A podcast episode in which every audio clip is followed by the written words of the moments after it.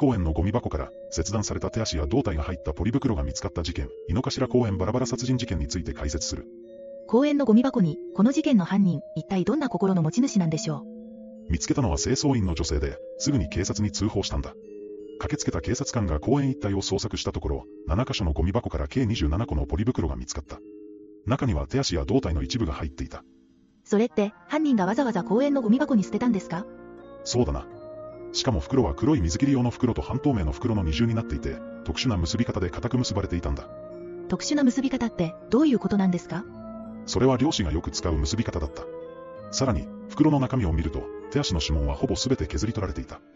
でも、わずかに残っていた指紋と DNA から、被害者が公園の近くに住んでいた一級建築士の河村誠一さんだと判明したんだ。そこまでして捕まりたくなかったんでしょうね、犯人。死因は不明だった。だが、肋骨の筋肉繊維にはわずかな生前出血の跡が見つかった。